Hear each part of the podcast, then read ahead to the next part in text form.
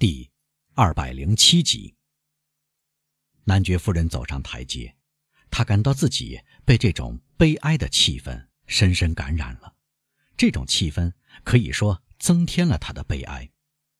她在男仆的带领下来到法官的书房，而他的向导始终叮嘱他：不管唐格拉尔夫人如何一心想着来访的目的，这些仆人对他的接待。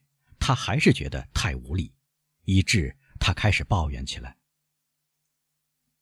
威勒夫抬起被痛苦压得垂下的脑袋，带着苦笑凝视他，于是他的怨言消失在嘴唇上。请原谅我的仆人这样恐惧，我不能就此横加指责他们，他们受到嫌疑，也变得多疑了。唐格拉尔夫人在上流社会时常听人谈起法官表现出来的恐惧，但她要不是亲眼目睹，怎么也不会相信这种情绪会达到如此的程度。她说：“您也愁眉不展。”“是的，夫人。”法官回答。“那么，您同情我了？”“真诚的同情，夫人。”您明白是什么事促使我来访吗？您是来告诉我您遇到的事，是吗？是的，先生，一件可怕的灾祸。就是说，一件不幸的遭遇。一件不幸的遭遇，男爵夫人高声地说：“哎，夫人。”检察官带着不变的平静回答：“我把不可弥补的事才说成灾祸。”哎，先生，您认为这件事忘得了吗？什么事都会烟消云散的，夫人。”威勒夫说：“您的女儿今天不结婚，明天就会结婚；明天不结婚，一星期之内就会结婚。我想。”您不至于留恋欧仁妮小姐的未婚夫吧？唐格拉尔望着威勒夫，看到他这种近乎嘲弄的平静，不免十分惊愕。我是来到朋友家吗？他用充满痛苦而庄重的口吻问。您知道是的，夫人。威勒夫回答。在他做出这种保证时，他的脸颊微微的泛红。确实，这个保证影射到了别的事，而不是此刻使男爵夫人和他挂心的事。那么，男爵夫人说：“更诚恳一些，亲爱的维勒夫，以朋友而不是以法官的身份对我说话吧。在我深感痛苦的时候，绝不要对我说我应该快乐。”维勒夫鞠了一躬。最近三个月来。我得了一个讨厌的习癖，夫人，他说。当我听人说到灾祸时，我便想起自己的灾祸。于是，在我的脑子里便不由自主地做着利己的对比。因此，比起我的灾祸，您的灾祸，我觉得只是不幸；因此，比起我悲惨的处境，我觉得您的处境令人羡慕。但这样说使您不愉快，我们就不谈了吧。您刚才说什么来着，夫人？我是来问您，我的朋友。男爵夫人回答：“这个骗子的案子怎么处理？”骗子，威勒夫再说一遍，夫人，减轻某些事，又夸大另一些事，这肯定是您的既定主意。安德利亚·卡瓦尔坎迪先生，或者不如说贝内德托先生，是骗子。您搞错了，夫人。贝内德托先生是个不折不扣的杀人犯。先生，我不否认您的改正是对的，但您越是严厉的惩罚这个坏蛋，您就越猛烈的打击我的家庭。好，暂时忘掉他吧，不要追捕他，让他逃走吧。您来的太晚了，夫人。命令已经发出。那么，如果把他抓住，您认为会抓住他吗？我希望如此。如果把他抓住，我总听人说监狱人满为患啊。那么，就让他坐牢吧。检察官做了一个否定的动作。至少关到我女儿结了婚。男爵夫人添上说：“不可能，夫人，要依法审判的。”对我也这样做。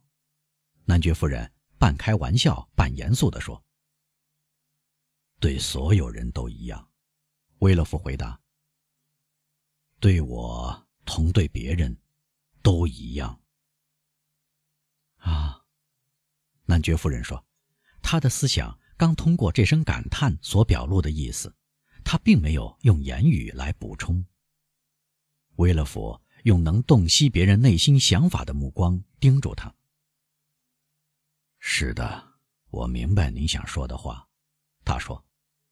您暗指那些在上流社会传播的可怕谣言，说什么三个月来我家接连不断的死人，瓦朗蒂娜出于奇迹才逃脱的死，绝不是自然到来的。我绝没有这么想，唐格拉尔夫人急忙说：“是这样想的，您是这样想的，夫人，而且这合情合理。”因为您只能那么想，您低声的自言自语。既然您要查清罪行，那么请回答：为什么在你周围发生的罪行却不受惩罚？男爵夫人脸色苍白。您在这样自言自语是吗，夫人？嗯，我承认。我来回答您。威勒福把他的扶手椅移进坦格拉尔夫人的椅子，然后他的两只手撑在桌上，用比往常更为沉着的声调说：“有的罪行不受惩罚，是因为人们不知道谁是罪犯，生怕将无辜的人当作罪犯来打击。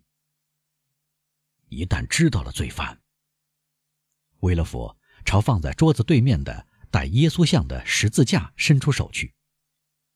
一旦知道了罪犯，他重说一遍：“夫人，以活着的上帝起誓，不管他们是谁，他们都得死去。现在我发过誓，并将信守誓言。夫人，你还敢要求我宽恕这个坏蛋吗？”啊，先生。唐格拉尔夫人说：“您有把握他像人们所说的那样有罪吗？”听着，这是他的档案材料。贝内德托，十六岁时起，先因伪造罪被判处五年苦役。正如您所见，年轻人本来还是有指望的。然后他越狱了，然后他又杀了人。这个坏蛋是个什么人？啊，谁知道呢？一个流浪汉，一个科西嘉人。没有人认他吗？没有人，不知道他双亲是谁。那来自卢卡的那个人是谁呢？像他那样的又一个骗子，或许是他的同谋。男爵夫人合起双手。威勒夫，他用最甜蜜、最柔和的声调说：“看在上帝的面上，夫人。”检察官坚决而严厉的回答：“看在上帝面上，绝不要向我要求宽恕一个罪犯。我是什么呢？是法律。难道法律有眼睛来看您的悲哀吗？难道法律有耳朵来听您甜蜜的声音吗？”难道法律有记忆来实施您温情的想法吗？不，夫人，法律要发号施令。一旦法律发号施令，他就要打击。